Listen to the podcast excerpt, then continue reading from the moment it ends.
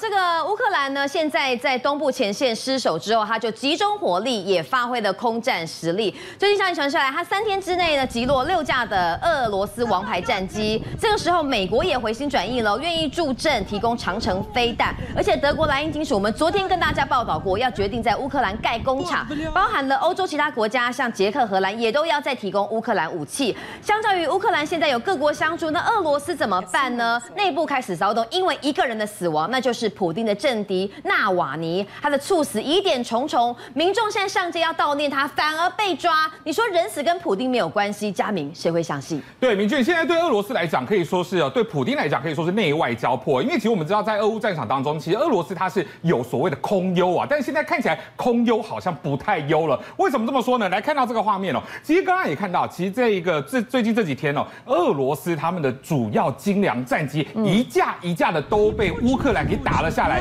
你觉得你看这个画面有没有远远看到一坨黑色的火球冒着黑烟直接掉下来，对不对？这是什么？哎，不是说这种导弹啊被拦截，不是被打下来是苏改三十战机啊，而且这还不是说这个只有打下一架两架啊。明君，你看接连三天，包含二零呃，包含十七号那一天就已经打下两架苏改三十四，还有一架苏改三十五。到了隔天二月十八号又击落一架苏改三十四，到了二月十九号，哎，没有这么刚好，每天都被你打飞机下来，对不对？拍谢二月十九号。再击落两架最先进的苏凯三十五 S，而且你看掉到海里头去。现在我可以看到，包含那个呃直升机啦，或者搜救艇啊，也都在试着找飞机的残骸跟这个两名驾驶的飞行员，希望能够找到他们的一个下落。所以你看，三天击落了六架俄罗斯非常精良的主要战机。大家想说，那你乌克兰用什么打的？你有这么厉害的武器吗？嗯、大家就想说，会不会是美国提供给他的爱国者飞弹建功了呢？但现在呃乌克兰没有对外说明。不过外界是认为这个这个可能性蛮。蛮大的，为什么会这样觉得？因为苏凯三十五 S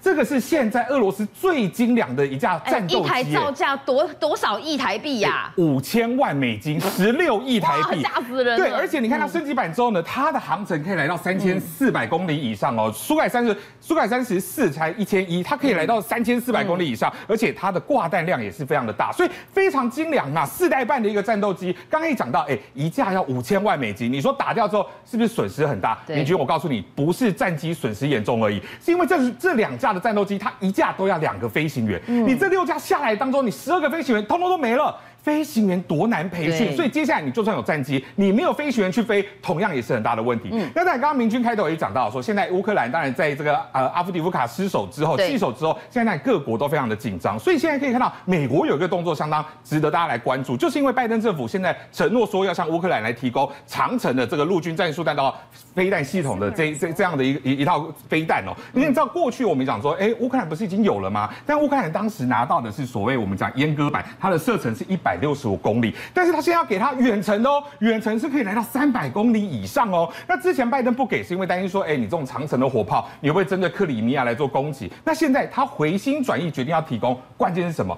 当然就是认为说，哎，会不会针对克里米亚半岛的黑海舰队要来好好压制压制，所以才会回心转意。嗯，再加上刚刚讲过，这个弃守阿夫迪夫卡之后，欧洲各国也很紧张啊。所以现在看到，包含捷克总统他说，哎，我们透过商业的方式，我们已经搞定了七十万枚的炮弹，只要钱来。马上可以交货。嗯，丹麦也说，我捐出。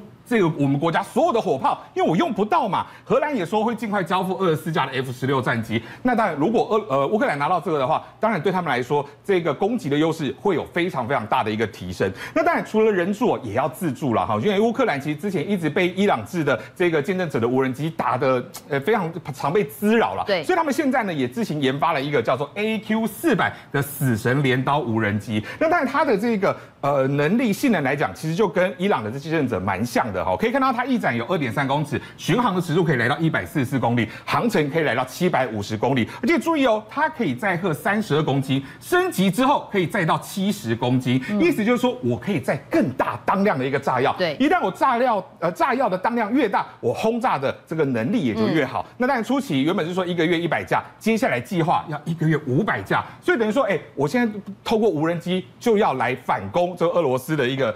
呃，攻击。那刚看完乌克兰，现在看起来，哎，天助自助，人助都有了。对。那俄罗斯呢？现在看起来可能就没有这么好了。为什么这么说呢？我们看看到，呃，最近哦，这个乌克兰还是频频受到俄罗斯的一个弹药攻击。可是他们发现了一个，哎，稀奇的事情在里头哦。因为你打过来的，他们去检查之后发现，哎。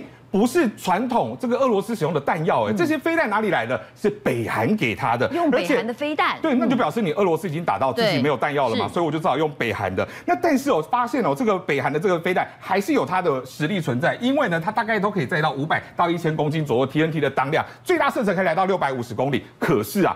至少二十发射的二十四枚当中，拍谢只有两枚是打精准的，命中率太低了吧？很低啊，因为有时候你不是打偏，要不然就是你空中爆炸，所以你就知道说这个看起来是蛮掉漆的啦。所以现在看起来，包含这个俄罗斯哦，在前线的部分，他们的飞弹来说，可能都是比较缺乏的。好，俄罗斯现在打到快三年的时间哦，这个弹药也打得差不多。那当然在内部状况，很多的俄罗斯人也不想打，甚至有一点点哦开始不耐烦。尤其从这个人的死亡之后呢，看到出来民心思变的现象嘛，那就是普丁的政敌纳瓦尼。到底怎么死的？死因重重，现在这个尸体有很多的疑点要厘清。那俄国民众跑到街上哦，哎，放花悼念他还不行哎。对，你看哦，其实纳瓦尼这一个猝死哦，其实到现在已经三三天了哦，所以你可以看到很多俄国的民众其实是透过他的一个死亡，透过对他的一个悼念，其实也是表达对普丁开战的一个不满。可是问题是哦，你看这三天下来，普丁有对纳瓦尼的这个逝世讲过什么话吗？没有。而且民众上街自发性的，我还不是组织在一群人一起去哦，我自发去去献花拍谢也不行。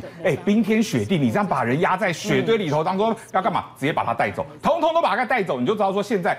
普丁非常不希望看到这种民心民怨起来的一个状况，那尤其他更担心的这个事情可能改变不了。为什么这么说？因为纳瓦尼他的遗言早就已经录好了。哎，我不是灭他的口，现在没办法讲话就就就可以。因为之前纳瓦尼就讲说，哎，如果说哪一天我真的被杀的话，很简单，各位上百万的所有支持者不要放弃，要继续来对抗普丁。因为大家都觉得说杀害他的就是普丁嘛，因为二零二零年他在飞机上就曾经被下毒过啊，所以大家一定一定说你这次莫名其妙。猝死一定背后有蹊跷，所以他早就知道自己可能会哪一天会死亡，但是这死亡一定是有猫腻的，对，所以他就是透过这影片告诉大家说，你杀了一个我，还有千千万万个我，大家不要放弃。那在这三天，大家讲说，哎，那你遗体怎么不见了呢？你狱中处事，你总该人要活要见人，死要见尸，那为什么遗体不见了？那现在就有这一个护理人员跳出来了，其实。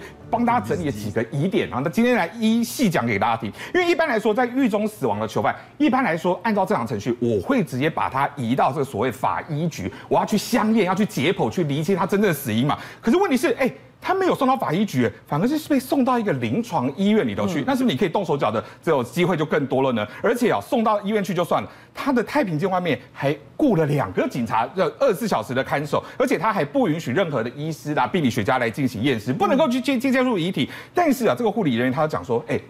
我有看到，哇，狂狂阿六，他遗体送来医院的时候，送进太平间的时候，嗯、我看到他身上有淤伤，集中在头部跟胸部。明君，你知道淤伤是什么意思吗？对，淤伤一定是生前造成。哇，所以就因为死后你攻击他是不会有淤伤的、哦。对，因为淤伤是表示我们生前微血管破裂之后才会导致淤伤嘛。那既然是你生前就已经留下淤伤的话，那到底是为什么呢？你是被人家殴打吗？不知道。那有人说，哎、欸，他是看起来有点像是哦，可能被下毒之后有抽搐的状况，人家为了要压制他，所以才导致他在头。头部跟胸部有所谓的淤伤嘛，所以这看起来就是很诡异。那另外呢，到现在为止，没有人说他心脏骤停的一个原因，所以他猝死背后可能就藏着一个非常大的一个阴谋。尤其在总统选举前一个礼拜，因为三月十七就要总统选举了，嗯、这个时候把它处理掉，是不是有它的原因存在？而且今天又有一个最新的画面流出来，明君，我们带大家看这个画面。嗯、这是当地媒体哦提供的一个最新影片，它的影像时间点是在二月十六号、二月十七号凌晨。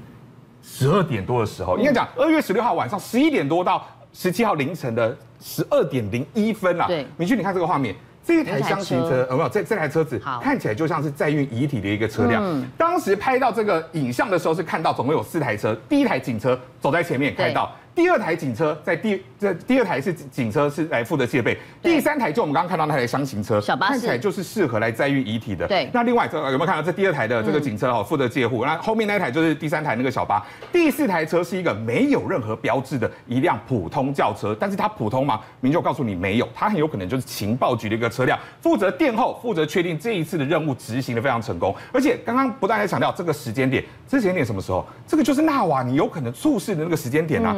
那如果说他是正常死亡的话，那你走正常程序送该送法医局就送法医局嘛？你为什么大半夜运尸呢？这就表示看起来就是有鬼嘛。调查局的车尾随。对，而且你看，按你暗夜去移送，而且这条路更有问题。这条路它是哦，是从这个拉贝特南极前往萨列哈尔的。这两个地这条路去哪里？这个是监狱，另外一个是直接通往医院。那你不就冲到医院去了吗？他不就坐实了你就是暗夜通通在移动遗体嘛？所以你看起来这个疑点真的非常的多哦。那尤其好那。家属总人死了，我总是要把遗体领回嘛，嗯、对不对？拍谁？现在调查局调查人员跟他们跟他的妈妈跟那个律师讲说，我们不会移交遗体哦，好，我们至少好，接下来十四天我们要来进行化学分析跟调查。哎，十四天，甚至现在最新是讲就是说，哎，没有期限，我要调查多久不知道。那为什么会有十四天这个数字？明君你要知道，有时候一些生物毒剂，它在身体残留一段时间之后，它就会消失了。但所以你就知道，哎，它这十四天是不是就是要来让这些神经毒剂消失的？不知道。所以现在看起来疑点非常的多。所以纳瓦尼他的太太他也就讲了，哎，我们非常的清楚，为什么普丁三天前杀了纳瓦尼？那他们要去调查清楚是谁犯下的一个罪行，是谁做了这个事情，他要一个一个揪出来，还给大众一个真相。